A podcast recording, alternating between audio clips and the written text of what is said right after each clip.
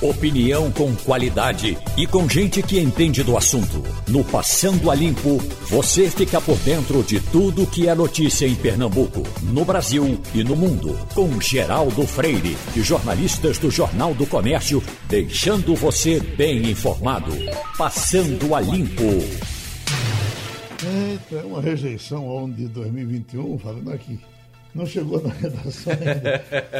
é, o nosso Passando a Limpo está começando. Hoje é segunda-feira, hoje é dia 8 de fevereiro de 2021. Para o Passando a Limpo temos Wagner Gomes, Ivanildo Sampaio e Jamildo Melo. O professor acaba de falar e eu fico pensando aqui, puxa, você tem ainda, além desse desemprego da crise, você tem o desemprego estrutural, você tem o desemprego da tecnologia. Por onde é que nós vamos? Uh, ouvimos aqui um flash na primeira página com relação a um chip que vai entrar na área da medicina que ele chama a atenção. Escute ele aí. Imagine um laboratório de exames clínicos. Se você pensou em bancadas com microscópios, tubos de ensaio, reagentes químicos e amostras de sangue ou outros fluidos, sim, é mais ou menos assim um laboratório dedicado a fazer diagnósticos de saúde. Ou, pelo menos, era assim. Com o desenvolvimento da nanotecnologia, um laboratório inteiro desses pode ser substituído por um equipamento que pesa cerca de 100 gramas e é mais ou menos do tamanho de um telefone celular. São os Lab on a Chip, o que em português significa laboratório em um chip. O diferencial da tecnologia está nos chips turbinados com biosensores eletroquímicos, aptos a fazer a leitura de materiais como sangue ou saliva e detectar vários tipos de doenças. Uma tecnologia que já é usada em vários países e agora está perto de contar com uma versão brasileira. Pesquisadores da Universidade Federal de Uberlândia, em Minas Gerais, estão desenvolvendo um desses aparelhos que, acoplado a um telefone celular, consegue fazer diagnósticos de doenças infecciosas ou crônicas. Pode até parecer mágica, mas o coordenador da pesquisa, o professor Luiz Ricardo Goulart Filho, explica a ciência que está por trás. Quando o fluido corporal encosta no, na, no microchip, ele transmite elétrons ou uma energia, e quando ele emite este sinal elétrico, ele entra em contato com, por internet com um sistema computacional que faz com que a gente consiga determinar a presença ou ausência de um patógeno ou a presença ou ausência de uma malignidade. Ele também explica que para o diagnóstico de Covid, por exemplo, basta uma gotinha de saliva e o resultado sai em cerca de um minuto. E para fazer novos exames, basta trocar o chip que vai ler as ondas magnéticas. Para Luiz Ricardo, isso vai revolucionar o diagnóstico de doenças. O médico não vai precisar mandar o paciente ao laboratório, ele mesmo vai poder executar, porque o laboratório vai estar em nuvem, quer dizer, está na própria internet e ele vai poder executar os exames que ele quiser, vão ter microchips por especialidade. Então, é, realmente é uma revolução no diagnóstico e pode realmente impactar isso muito, muito mesmo. A sociedade por enquanto, o equipamento está em fase de testes e os primeiros protótipos estão sendo produzidos para que o pedido de registro do equipamento seja encaminhado para a Anvisa. A previsão é de que isso aconteça ainda esse ano. Já a produção em escala e a comercialização da tecnologia depende da indústria e ainda não tem prazo definido. Na verdade, Jamildo Melo, nós temos falado até hoje no, no avanço da tecnologia dentro do hospital, para a ajuda do médico, para a ajuda do laboratório, etc. Mas o tempo vai passando e isso vai sair do laboratório, vai sair do hospital e vem para a sua mão. E quando chegar na sua mão, babau. E para quem gosta de tanto exame, né? Eu pessoalmente não me atrai em absolutamente nada. Eu espero que ajude as pessoas que precisem de ajuda médica. Eu busco cuidar da saúde para não ter que estar na mão de médico. Vamos ver, o futuro a Deus pertence. Está se preparando para isso, Ivanildo Sampaio? Andar com o celular no bolso, dizendo tudo que você está sentindo? Bom dia, Geraldo. A gente já tem tanta notícia ruim que somar mais uma não é uma boa escolha, não. Mas você veja só, o avanço da, da tecnologia é uma coisa sem limites né? e sem horizonte para você chegar ao final. Vou dar, vou dar para você um exemplo simples, um exemplo que eu vivi. Veja bem, é, nos anos, não lembro se foi nos anos 80, eu sei que era no governo de Collor, aqui no Brasil. Eu visitei um jornal do Japão chamado Asahi Shimbun.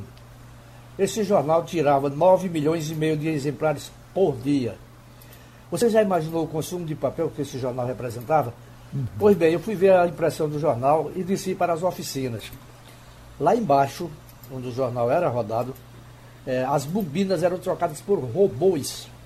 Estou falando para vocês nos anos 80. Uhum. É, eram trocadas por robôs e, e é, à medida que uma, uma, uma, rotativa daquela ia esvaziando, dois robôs pegavam novos rolos de papel e colocavam é, pronto para ser impresso.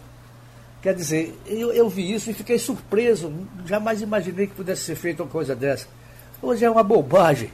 Quer dizer, essas coisas que a gente vê na medicina é, tendem a crescer e tendem a não ter limite. e felizmente que está, está acontecendo, né? Uhum. É para o bem da humanidade. Wagner está com um, um, exame do pai dele para ser analisado. Aí vai procurar um médico, certamente vai perder algum tempo, porque tem que andar, tem que pagar. Aí você pode ter tudo isso na mão. É, é, de fato, Geraldo, essa é a tendência, né? É, a partir de agora, ou já de algum tempo já também, as pessoas não, não, acho que não pode até se assustar, mas não deve mais se assustar com o que vem pela frente, porque esse esse diagnóstico agora via chip, né? Uhum. O lab on a chip, ou seja, laboratório em um chip, isso de fato vai ser uma mudança muito grande. Imagino que é você chegar no consultório, uh, em vez de o um médico emitir aquelas guias todas, né? Escrever com aquela letra de médico lá para você no laboratório fazer o exame, tirar sangue. Perdeu uma manhã, né? Você vai de manhã, pega a fila, tal, tal, tal. Aí tira sangue lá, espera o resultado sair para voltar para o médico. Veja quanto tempo você perde. Você vai ao médico, o médico passa uns exames, você sai no dia seguinte, vai no laboratório, passa um tempo no laboratório, espera sair o resultado. Quando sair o resultado, você vai marcar novamente com o médico para levar o resultado para ele. Agora, no consultório mesmo, o médico pode passar um aparelhinho em você assim, dizer, Geraldo, você está com um índice de glicose assim, você está com colesterol, você está com isso, com aquilo. Veja que coisa, na hora. Hum. E aquele pessoalzão todo que trabalha no laboratório. Pois é. Vai é isso. o médico. Né? É, é, essa é a realidade do mundo atual. É. Essa é a realidade. É, é ou as pessoas procuram é, uma capacitação para o que vem por aí pela frente, sempre mudando, porque nós temos o hábito também, Geraldo, no Brasil, de achar que a gente sai da escola, vai para a universidade, se forma e fica naquilo o resto da vida. E nas sociedades mais avançadas do mundo não é assim. Você se forma hoje em direito, amanhã pode fazer medicina, depois faz engenharia e vai mudando de acordo com a mudança também da sociedade e do mercado. A realidade lá fora é essa, que deve chegar por aqui também. Você pode até se preparar para uma atividade. E mesmo assim, se preparando para alguma atividade tecnológica, você tem que manter constantemente a capacitação porque a tecnologia muda numa velocidade impressionante. Então, você tem que ficar sempre se atualizando para poder acompanhar o mercado. Ivanildo Sampaio, sai da nossa paisagem, mais um nome conhecido, criador do Café Petinho, que ficou uh, uh, famoso até por conta dos comerciais com o Luiz Gonzaga falando de Zé Ricardo, não é isso? Pois é, rapaz, vai fazer falta. Uhum. Uh, eu lembro do Café Petinho exatamente por Luiz Gonzaga. Era um grande garoto de propaganda do produto. E, lamentavelmente, foi vítima de um AVC, né? E, e Deus levou. Que Você a sabe? família seja confortável. E o comercial, mesmo depois que o Luiz Gonzaga morreu esse tempo todinho, eles permaneciam com o comercial. Não sei se vão continuar, mas o comercial permanecia no ar, aqui mesmo na rádio, com o Luiz Gonzaga fazendo uma, uma, uma ligação uh, impressionante. Uh, e perdemos também Lula Pereira, no caso de, de, de Zé Ricardo, ele com 87 anos, Lula Pereira com 64 anos, você imagina aí um, um atleta, jogou no Santa Cruz, jogou no esporte, foi técnico, inclusive com boa aceitação como técnico de futebol, e morre aos 64 anos. E aí tem um amigo meu que diz, olha, é mentira que esse negócio de Covid não está matando todo mundo, porque não tem mais morte de outras coisas. Vá, vá colecionando aí. Nós tivemos, o Zé Ricardo não teve nada a ver com Covid, como nada teve a ver com Covid Lula Pereira, como um montão desse aí. Achar que alguém pode estar fabricando com a intenção, com o interesse de dizer morreu mais um, morreu mais um, não sei por que alguém poderia ter esse objetivo. Não é assim. Pediu comercial? Ô, Geraldo. Oi. O importante é que, quando o comercial é bem feito, ele sobrevive ao produto que ele anuncia. Sim. Você lembra dos comerciais da Casa Zé Araújo, né? Sim. A Casa Zé Araújo ainda existe, mas não, não é mais a potência que foi. Só- No entanto, todo mundo lembra dos comerciais da Casa Zé Araújo. É uma loja criados só, né? pelo saudoso. é, como era o nome do Carol Fernandes. Carol Fernandes. Carol Fernandes. Pois bem, é, os comerciais de Carol sobreviveram a alguns produtos. Chamar a atenção das autoridades que se tem um nome que valeria ser nome de rua, é o nome de Carol Fernandes. Foi um Chama- grande publicitário. chamar a atenção, inclusive, de Gravatar, onde ele se dedicou a vida inteira, morreu, amou a cidade. Limoeiro, que ele é de Limoeiro, nasceu em Limoeiro, trabalhou na Rádio Jornal de Limoeiro, veio trabalhar aqui, foi narrador de futebol, depois caiu na propaganda. Vem agora o carnaval, o, o- o- a temporada carnavalesca, sem carnaval talvez, mas o WhatsApp- vai encher aí de comerciais com a musiquinha de Davanira, que é Carol Fernandes vendendo as casas Zé Araújo. Tem mil histórias com relação a Davanira para a gente contar, inclusive durante o carnaval. O Aproveitando gerador foi, inclusive, secretário de turismo de Gravatar. de Gravatar. Aproveitando, Ivanildo, ah, ah, eu estou impressionado com o sucesso que está fazendo o busto de Reginaldo Rossi, muito bem colocado no lugar ideal, que é ali na, na- no Pátio de Santa Cruz. É Ah, preciso ter cuidado, Geraldo, para que os é, vândalos não cheguem lá e destruam a, a Exato. estátua de Reginaldo. Eu tenho passado por lá quase toda madrugada para ver. Não é possível que alguém vai pichar isso aí. Eu tenho passado, se tiver um fotógrafo, que eu não sei por que ninguém fotografa um danado desse pichando, ninguém filma. E todas as portas de lojas, e todas as paredes, e todo canto tem uma pichação, e ninguém acha isso nada demais. Então, eh, o- o- ontem tinha uma caravana de, mesmo assim, com, com os cuidados que as pessoas estão tendo para não aglomerar, mesmo nesse período estava lá um grupo grande de, de, eh, nova descoberta que foi para lá tomar uma cervejinha com o Reginaldo Rossi. É fantástico isso, né?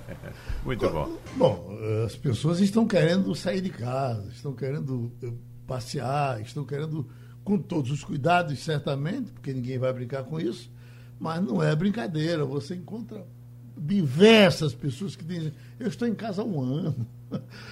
O cara passar um ano em casa. Olha, eh, Wagner, eu, eu quando vou sair eh, eh, de, de, de aldeia para voltar para a cidade, é, o- os cachorros, eles são adestrados para não sair do portão, né? Mas eles todos correm para o portão para ver a rua. E, mesmo ficando solto lá dentro, tendo espaço para ele, ver a rua é interessante. Pra, se você não, fora disso, você pode endoidar, né? É. Então, que tem de gente perguntando, olha, a distância para Triunfo, a distância para Serra Talhada, a distância para Bonito. Evidentemente que você vai para os descampados, onde não aglomera muito. É essa a saída que as pessoas estão achando e perguntando como é que vai ser o gasto de combustível. Por isso, nós estamos pedindo a colaboração do consultor automotivo Alexandre Costa. Vamos começar a conversa com ele? Vamos conversar com ele, porque, Alexandre, a gente, cada vez que sai de casa para trabalhar, dentro do nosso carro, e a gente passa por um posto, a gente está tendo um susto, Alexandre. A gente começava a contar aqui semana passada o preço do litro da gasolina, chegando aos cinco reais, passando. Eu encerrei a semana passada aqui relatando gasolina a 5,20. Eu já estou voltando com gasolina a 5,30. E evidentemente que a gente tem que procurar sempre a melhor forma de condução para economizar combustível, né, Alexandre? O problema é que existe aí no mercado algumas, digamos, soluções mágicas que não entregam nada, a não ser uma solução psicológica. O que fazer, Alexandre? Qual a orientação que você dá para, nesse momento, a gente reduzir o consumo de combustível, mesmo tendo que utilizar o carro? É, muito bom dia, meu amigo Wagner. Bom dia. Muito bom dia, meu amigo Geraldo. Obrigado mais uma vez pela oportunidade de a gente poder compartilhar algumas informações aqui com quem está nos escutando. É, realmente, o contexto de preço de combustível está mudando de uma velocidade muito rápida. E a gente sempre conversa, né, Wagner, no, no, no programa no domingo, é, que existem três pilares para você economizar combustível. O primeiro é a qualidade do combustível, segundo é a maneira de dirigir e a terceiro é o estado de conservação do veículo. É importante de que as pessoas que estão nos escutando entendam que não é um único fator que é determinante na redução do consumo de um carro, mas sim o somatório de uma série de fatores. Então, se eu me baseio somente em preço para colocar combustível, normalmente esse, esse combustível tende a ser de qualidade um pouco mais baixa. Se eu não tenho a, a, a, o domínio do carro, se eu tenho alguns hábitos ruins, né, que terminam aumentando o consumo, e se a manutenção do meu carro não está em dia, o somatório desses fatores vão fazer com que a minha autonomia diminua, ou seja, a minha capacidade de se deslocar mais com o combustível, com o tanque cheio. Então, é isso que eu falo. Logicamente, muita gente me pergunta, Wagner Geraldo, como economizar nesse trânsito de Recife, uhum. que é muito intenso, é um dos mais, é, é, vamos dizer assim, mais travados do Brasil. E eu, eu comento uma coisa interessante. O carro, ele é mais econômico se ele percorrer uma distância maior sem trânsito do que uma distância curta no trânsito. A pior condição para o consumo de combustível de um carro é quando ele está parado no trânsito. É quando ele pega um H-Menon Magalhães, por exemplo, ali no horário de pico, né? ou quando você está entrando em boa viagem em horário de pico, quando justamente o carro ele fica muito tempo parado no que a gente chama de marcha lenta. Eu vi, você, eu vi vocês ontem falando no programa justamente sobre frear e acelerar. Isso, isso. E aí Wagner dizendo que gosta de acelerar, eu gosto de frear.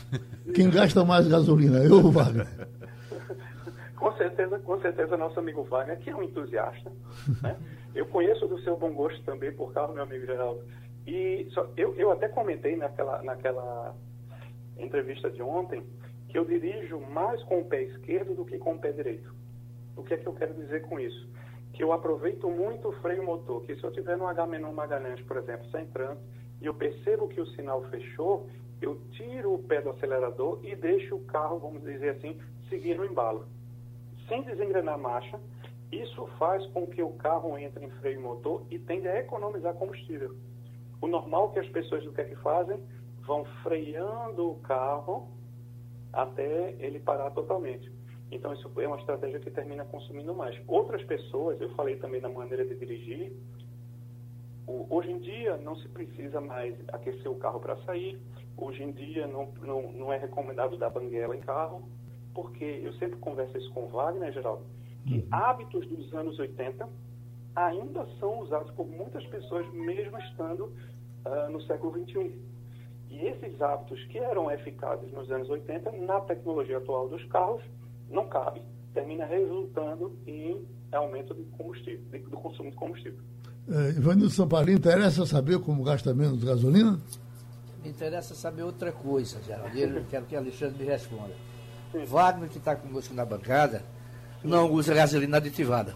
É. Eu me acostumei a usar e há muito tempo acostumei e não largo mais. Eu sou um idiota usando gasolina aditivada? Não, de, de, forma alguma. É muito, muito bacana você comentar isso, muito bacana. Eu sempre comento, isso, isso é uma pergunta muito pertinente, eu sempre comento que escolha um combustível e seja feliz. O que não é, o que não é benéfico para o carro é eu colocar numa semana combustível gasolina comum, na outra aditivada, depois comum, na outra aditivada.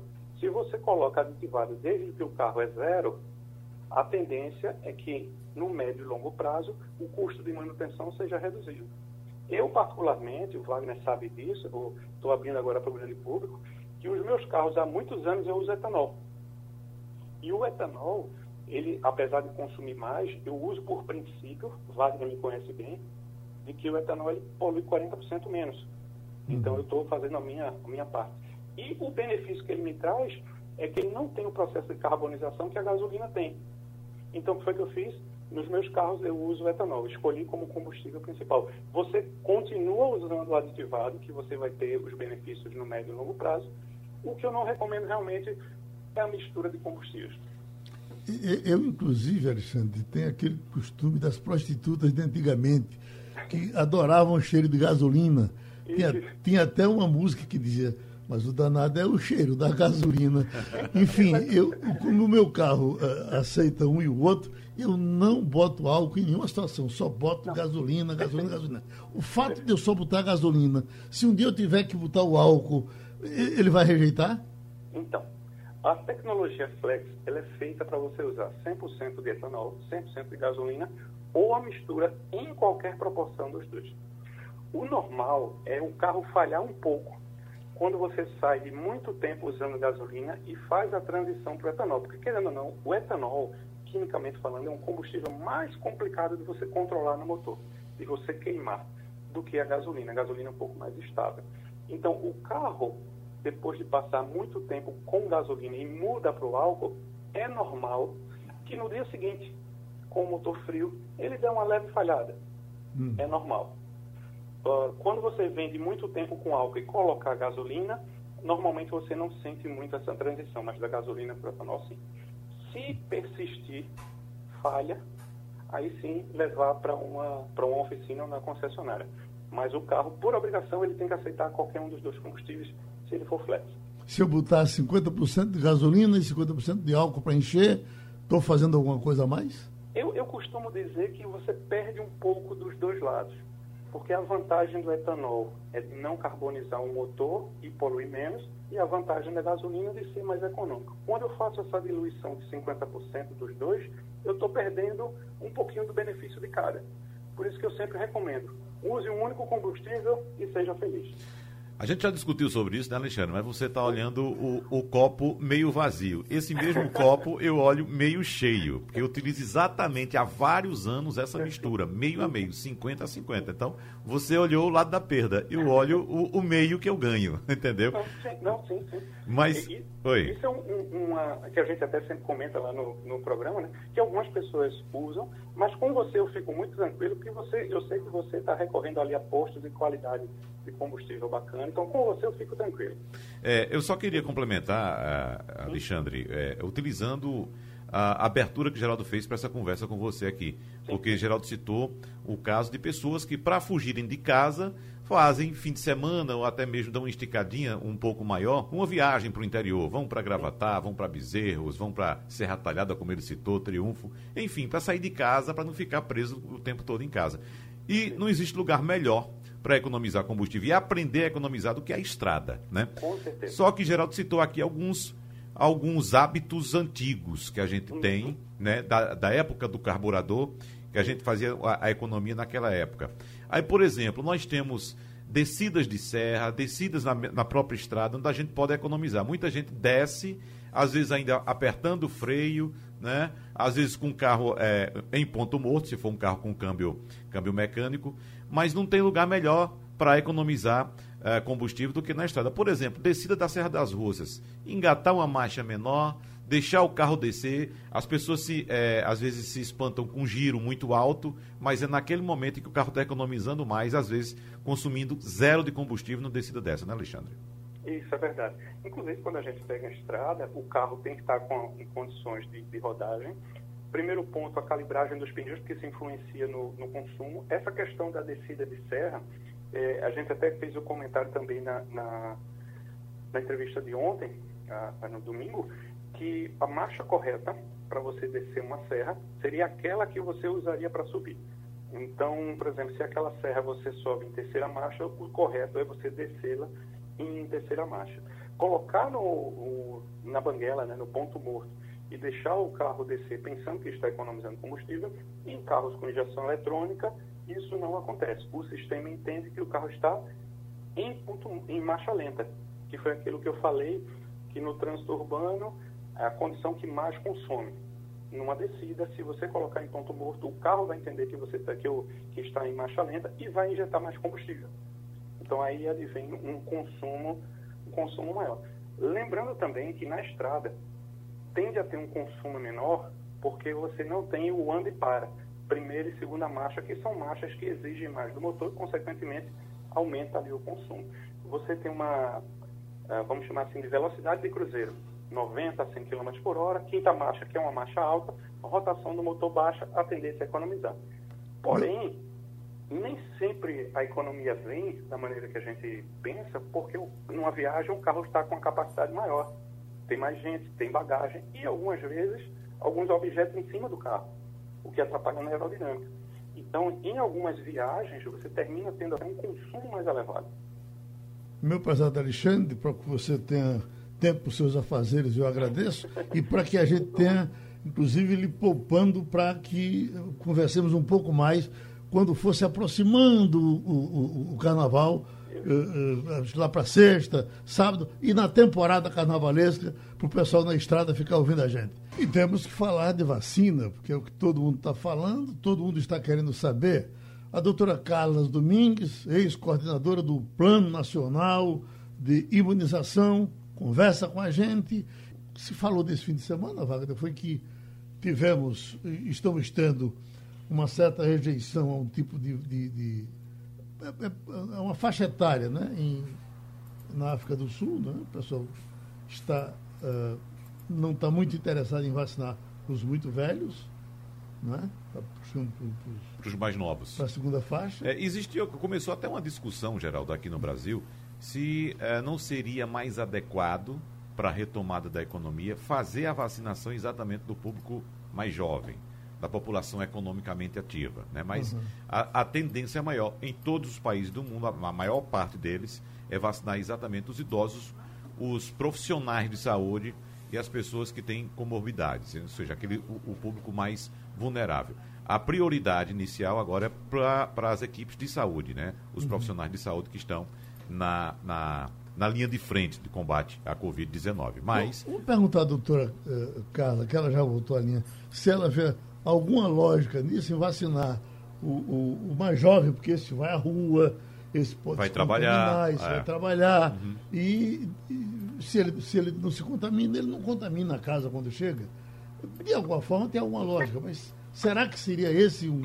Uh, quem, quem opta por esse, uh, em busca disso, está procurando um bom resultado, doutora Carla?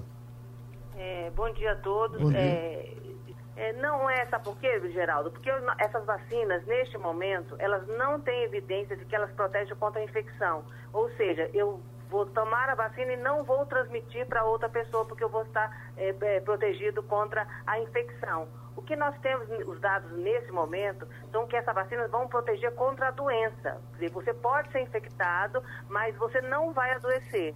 E mesmo aquela porcentagem que vai adoecer, por isso que a gente está falando com eficácia de 50%, então em torno de 50% ainda pode adoecer, mas eles vão evitar os casos graves e os óbitos, que é exatamente o que a gente quer, né? Evitar esse esgotamento do serviço de saúde. Então, neste momento, o, o correto é exatamente vacinar a população que tem risco de adoecer, ter complicações e óbitos. Neste momento, são os idosos e os profissionais de saúde.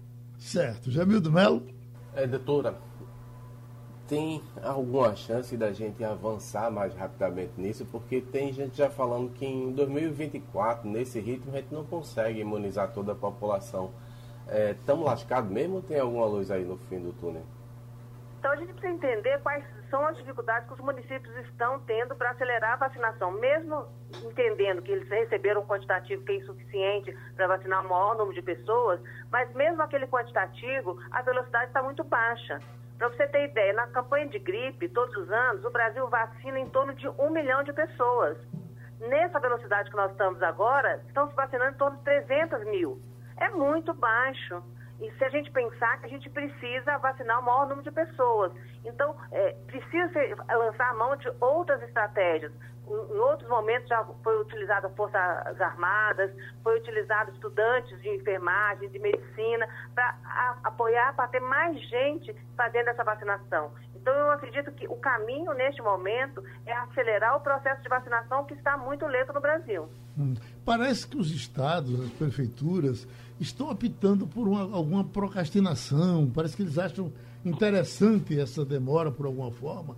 Não sei, mas na verdade a gente sempre se acostumou com mais velocidade em tudo isso. Hein, doutora Carla?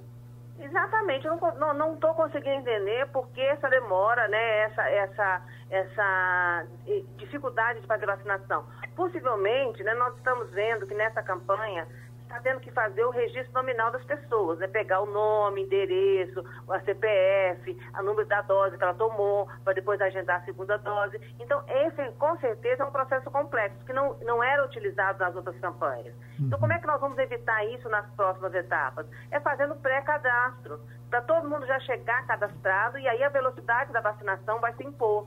Uhum. Agora, se a gente realmente tiver que fazer o cadastro da população no momento da vacinação, a gente vai continuar tendo essa morosidade no processo de vacinação. O Ivanildo Sampaio. Bom dia, doutora. É, há, há, hoje algumas restrições à vacina da AstraZeneca, que, segundo os estudos, não seria é, eficaz diante de algumas variantes do vírus. Isso não pode acontecer em relação às outras vacinas também, não? É, na realidade, esse estudo, é, ele ainda é muito incipiente, ele foi feito só com duas mil pessoas na, nas cepas que estão circulando na, na África do Sul. Né? Não foi testado num grande número de pessoas. Então, a gente ainda não tem essa validade dizendo que a vacina não está funcionando, pra, inclusive para essa cepa que foi estudada. Precisa ter mais estudos.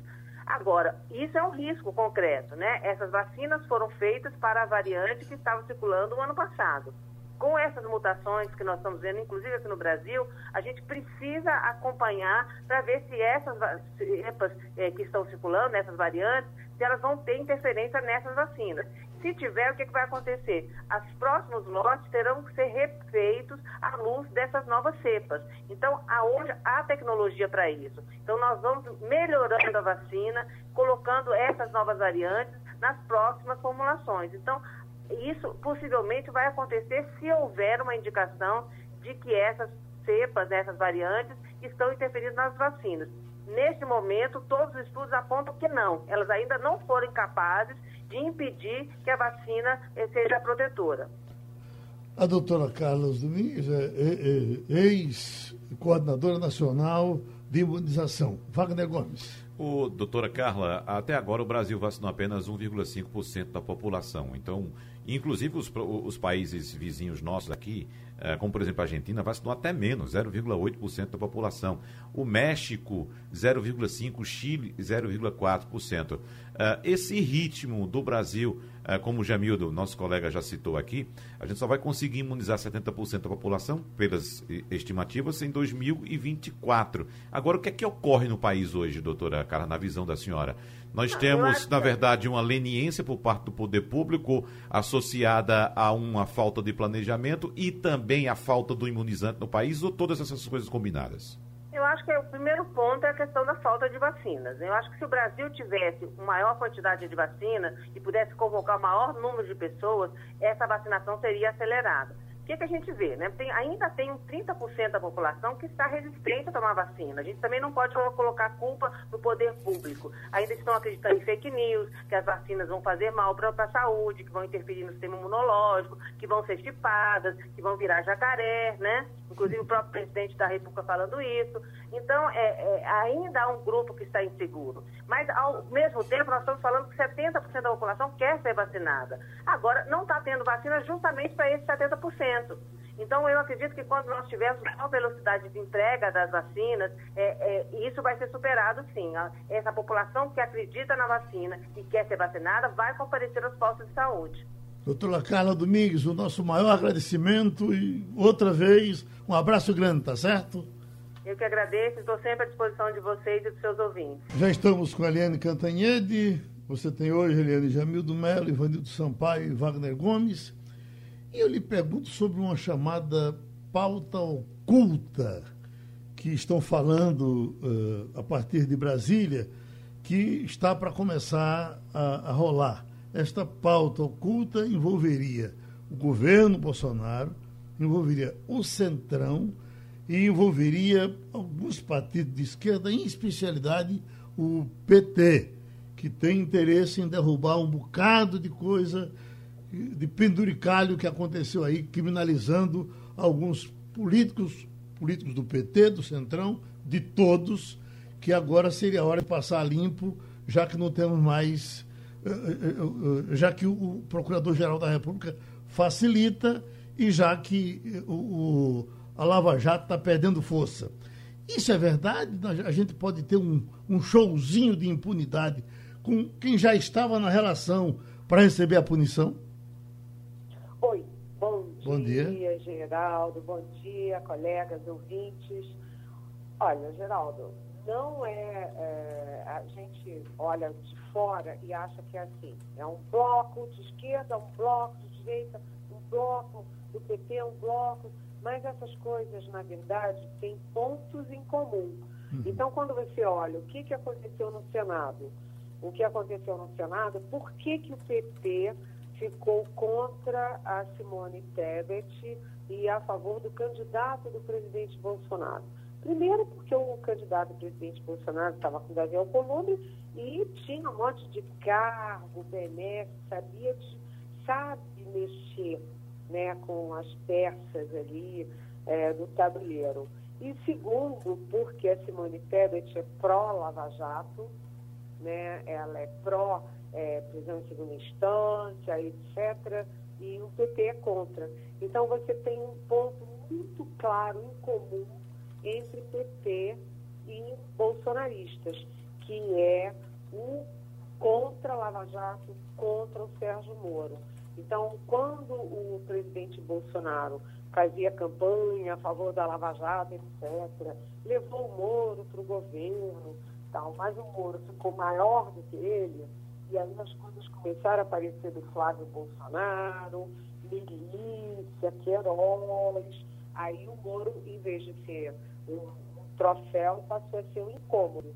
E quando o Moro foi demitido do governo, porque ele se demitiu, mas na verdade foi demitido, é, o que, que aconteceu? O bolsonarismo, principalmente de internet, rachou. Todo mundo que era pró, Moro, pró, Lava Jato, ah, precisa só com o capitão. E começou a rejeitar o Moro. Então, há uma pauta sigilosa, sim, que corre por baixo dos panos no Senado e na Câmara, que tem interesse dos dois extremos. É a pauta para impedir a prisão após a condenação em segunda instância, é para é, favorecer ali os que estão na mira de tiro, é para esvaziar definitivamente Padical no, na Lava Jato. Existe sim. A pauta do Bolsonaro não é só de costumes, não é só bala, expediente de licitude, home, homeschooling, essas coisas. É também uma, é, uma forma preventiva de proteger o Flávio Bolsonaro, porque o torniquete está se, se apertando ali em torno do Flávio Bolsonaro. Então, nessas coisas, PT e bolsonarismo, os dois extremos, se aproximam, sim, dentro do Congresso. E, aliás, não são só os dois, né? Porque se você pegar o centrão, né, a partir, inclusive, do presidente da Câmara, o Arthur Lira, todo mundo deve alguma coisa ali à justiça. Todo mundo tem medo de apertar as regras de condenação, as regras de prisão, as regras de condenação. Enfim, ah, aí você vai criando maioria para é, impedir qualquer avanço e qualquer agilização do processo penal. Jamildo Melo. Muito bom dia, Eliane.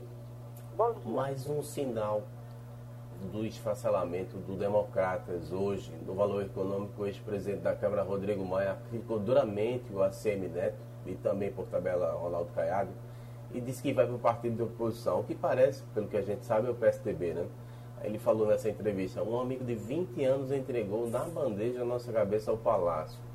Quais são as consequências desse racha, Eliane, para 2022? Olha, Jamildo, você com a sua cabeça política, né?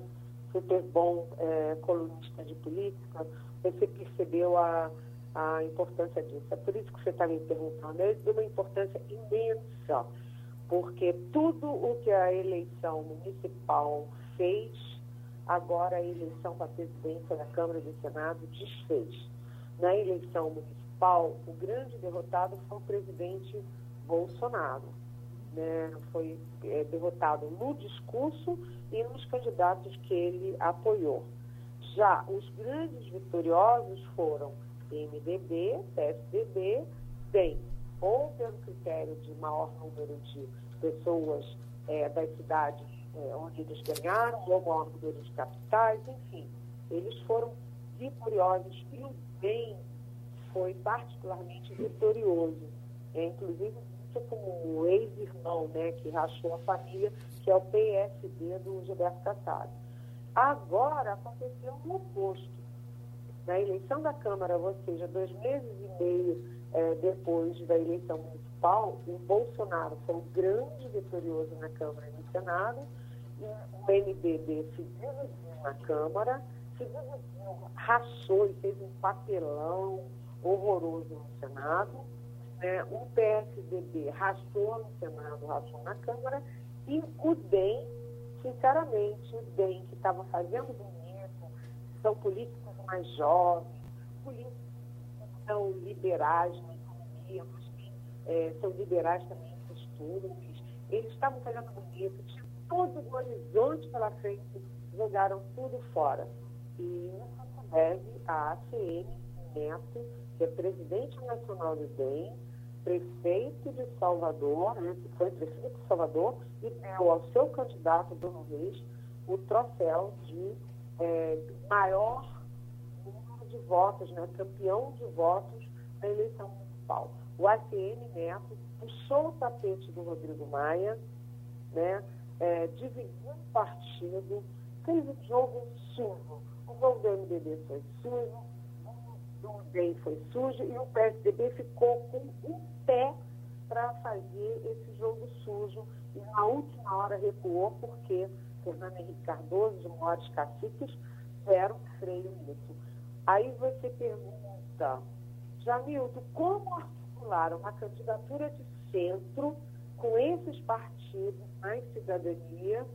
Né? Como articular uma candidatura de centro com esse tipo de liderança. A Neto agora diz que não, que não quer cargo no governo, não quer ministro, mas ele fez um jogo, sim, de aproximação com Jair Bolsonaro, na hora que o Bolsonaro estava crescendo em cima, que estava crescendo aí os erros, ficando mais evidentes os erros do Bolsonaro na pandemia, nas vacinas, em tudo, o ACM Neto oportunisticamente pulou dentro. E nele, o Neto, ele não é amador, ele tem DNA de política, portanto, ele não errou. Foi um é, risco calculado, frio e deu com os burros na água, porque ele está, é, sabe, enfraquecendo drasticamente o bem e as articulações do centro. Ivanildo Sampaio. Bom dia, Eliane. Bom dia. Fala-se muito na liderança de ACM Neto. Elegeu o maior prefeito mais novo do Brasil, ganhou no primeiro turno. No entanto, faz quatro mandatos, quatro gestões, que o PT toma conta da Bahia. É, o PT tem. A Bahia hoje é o segundo maior, maior colégio eleitoral do Nordeste. Tem a maior população do Nordeste. Então, que liderança é essa da CM Neto que o PT ganha as eleições estaduais há quatro, quatro vezes seguidas? É, é uma boa pergunta, né? A força do PT na Bahia é o Jacques Wagner, né? O Jacques Wagner é, introduziu o PT, né? Ficou, bateu de frente com a CM, é, conquistou o governo da Bahia e depois dele ele veio passando para Rui Costa, etc., Sim, hoje na Bahia, no estado da Bahia, o PT é hegemônico. Agora, o ACM Neto, em termos de prefeitura, ele foi o prefeito, e me parece que ele era o prefeito com o maior índice de popularidade. Né? E deu aí a posição de campeão de votos para o Bruno Reis. Foi a força pessoal dele. Mas o ACM Neto, é, todo mundo estranhou lá em Brasília. Agora há uma uma dúvida se o ACM Neto é um grande político ou se ele é um grande oportunista. O que você tem de bastidor com relação ao auxílio, Eliane? Falam que ele virá com um novo nome, falam que. Eh, enfim, tem pelo menos três versões eh, prontas e me parece que vão acelerar essa semana. Uma delas vai, vai prosperar. O que é que o bastidor lhe diz? Olha, o bastidor é o seguinte: primeiro, vai ter algum tipo de auxílio emergencial. Isso está escrito, pode anotar, vai ter. Eles estão discutindo a forma, porque entre vai ter e providenciar o financiamento disso vai uma diferença, né? Dinheiro não nasce em árvore.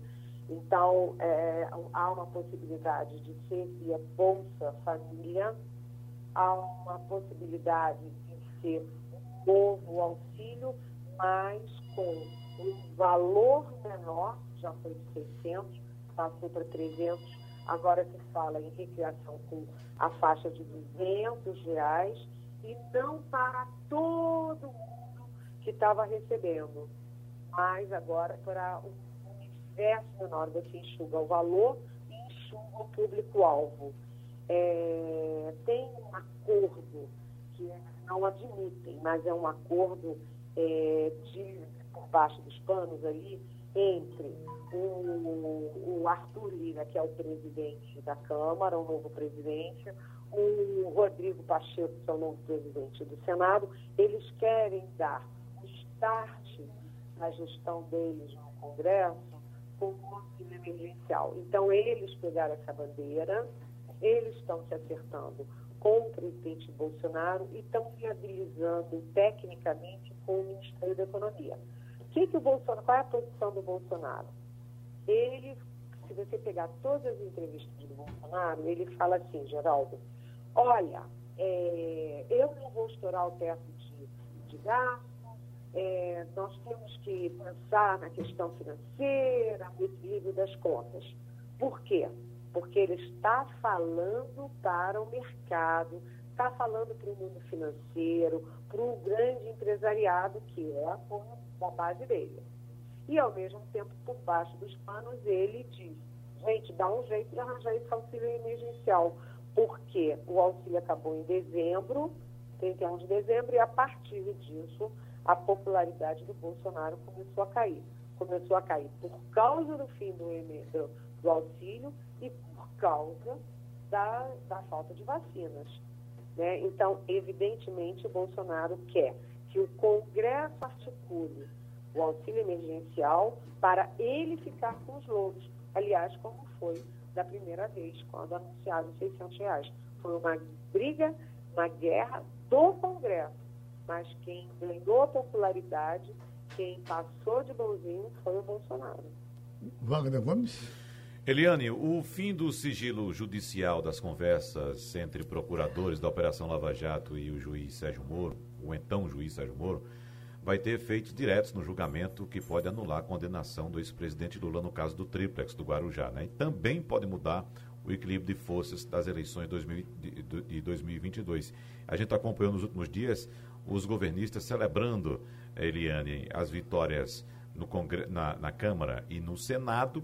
E eu queria saber como é que esse jogo pode modificar-se a partir desses julgamentos, se de fato essa condenação for anulada. Olha, Igor, é, é excelente pergunta, porque está previsto para amanhã uma reunião da segunda turma do Supremo para decidir se, é, se anula ou não a condenação do Lula no caso do triplex do Guarujá. Né? Considera que o Moro agiu indevidamente e anula o, a condenação. O Lula foi condenado em primeira instância, segunda instância e foi preso. Ele foi preso por causa do triplex. Você já imaginou se anulam, se a segunda turma anula que, que acontece se anular? Primeiro, abre caminho para novas anulações do próprio Lula. A condenação pelo CIPO não foi uma condenação do Moro, mas o Moro conduziu o julgamento e depois a Gabriela Racha que bateu o martelo. Mas vai ter uma, uma investida para anular também o, o. Aí o Lula, sem condenação, voltando tudo à estaca zero, passa a ser elegível, pode ser candidato em 2022. Você já imaginou? Aí todos os condenados pelo Moro na Lava Jato, todos vão fazer fila para pedir a mesma coisa, a isonomia. Se anular o Lula, anula todo mundo. Anula, vai anulando um por um, por um, por um, e é, no final das contas tem gente já temendo que essa gente toda que foi condenada, que foi presa, etc., é, os, os, empreiteiros, os políticos, etc., os, aqueles executivos, milionários lá do, da Petrobras, que eles possam, inclusive, pedir de volta aqueles 4 bilhões e meio que foram recuperados pela Lava Jato. Ou seja, é um strike. Né? Semana passada já a, a Lava Jato já foi enterrada, foi a pá de cal com a, o fim da Força Tarefa de Curitiba, e isso aí seria o fim total da Lava Jato e pedindo de volta, liberando todo mundo. Quer dizer, o grande condenado dessa história, o grande réu, o grande bandido dessa história passaria a ser o Moro. É uma história gravíssima. Agora, como é a composição da segunda turma? A Carmen Lúcia e o Joaquim são é, a favor do Moro. Não pode desqualificar o trabalho do Moro e anular o que ele refugiu. O Gilmar Mendes e o Ricardo Lewandowski, a o país deve um julgamento justo para o Lula. Então fica 2 a 2, quem é que desempata? Cássio Marques, que é o ministro indicado pelo Bolsonaro. Então a gente vai saber nesse julgamento qual é a posição do Bolsonaro. Mas há uma possibilidade, uma saída estratégica, que é o Faquin, porque o Faquin, como é o relator da Lava Jato, é, e quem decidiu liberar essas fitas todas, as gravações todas, foi o Lewandowski, jeitinho ali da defesa do Lula, o Faquin pode pedir para levar essa questão ao plenário. Agora, se o se o Lula fica elegível, vai ser Lula versus Bolsonaro em 2022 e adivinha o Bolsonaro novamente. O, o, adversário dos sonhos do Bolsonaro é o Lula. Escute, é, é, o Sérgio Moro, que agora já está, de alguma forma, vivendo a vida dele, mais para privado do que para público, ele, será que não está desanimando não com, a, com essa vida é, pública e, e talvez não se interesse mais pela candidatura, Eliane? Eu acho, na minha opinião, o Moro nunca se, se encantou com a candidatura. O Moro tem medo dessa candidatura. O Moro, é, o Moro era o super Moro. O Moro hoje virou, enfim, é, é, ele era o adversário número um, inimigo número um do PT. Agora é inimigo número um do PT e dos bolsonaristas de raiz. Então, ele ficou muito espremido. Ele teria que vir com uma articulação de centro. Mas no centro tem muita gente que foi alvo da Lava Jato e é alvo é, de processos aí por corrupção e tal. O Moro, na verdade, eu sinceramente nunca acreditei uma candidatura Moro. Agora, ele está muito quieto, né, Geraldo? A hum. gente mal ouve falar do Moro. Agora, é, Mandetta, será que o, o, o, o DEM vai conseguir é, escanteá-lo de vez? Porque se o DEM está se, se bandeando de uma forma diferente, me parece que o DEM não, não, não quer segurar Mandetta como candidato. Olha, o DEM, na verdade, a gente precisa deixar claro, não é que o DEM esteja se bandeando para o Bolsonaro. O que, que o DEM está fazendo? O DEM está fazendo um jogo parecido com o PSD. Eram os dois juntos no PSL, racharam, aí foi o Kassab foi montar o PSD com o Bonhausen, e o César Maia, Rodrigo Maia, a CN, o Neto montaram o DEM. Né? É, e agora os dois estão parecidos, que é o seguinte, vamos tirar vantagens do governo Bolsonaro e depois, em 2022, a gente vê para onde a coisa vai. É mais ou menos isso, mas não dá para dizer que o DEM aderiu ao Bolsonaro. A gente tem que ter cuidado com isso. Agora, o Mandetta, a turma do Mandetta no DEM é a turma do Rodrigo Maia, que está com o pé fora do DEM ele está se articulando, já pensou em é, negociou com o PSL, negociou com o MDB, negociou com o PSD, e quando o Rodrigo sair, é, ele não vai sair sozinho. Ele não vai levar metade do bem, não, isso é uma ilusão dele. Mas ele vai levar uma turma. E é não é descartado que o Mandetta vá com ele. Ou seja, o Mandetta também é outro que, apesar dele ter muita popularidade, eu não acredito ainda numa articulação pró-Mandetta. Acho que é uma vontade dele, mas a viabilidade disso não é simples assim, não. Semana que vem, eh, sem festa de carnaval, eh, eh, Brasília trabalha muito, trabalha pouco ou não trabalha nada? Olha, Geraldo, Brasília está muito efervescente. Muito efervescente, muito bastidor. O Paulo Guedes está mil por hora porque ele parou, né? O Paulo Guedes é uma engrenagem que enferrujou. Você não vê nada do Ministério da Economia, mas o bastidor agora está azeitando. Então, muita coisa no Ministério da Economia, tem muita coisa no Supremo que está em ebulição, tem muita coisa no governo, porque o Bolsonaro está preparando uma reforma ministerial e o Congresso tem dois presidentes novos que estão a mil por hora. Né? Tem reunião, tem decisão, tem auxílio emergencial, reforma tributária, reforma administrativa. Eu acho que semana que vem a gente vai ter uma semana atípica, com muita coisa acontecendo em Brasília. Então a gente se encontra no carnaval, tá certo? Tá certo. É, dançando em casa, tá? Ok.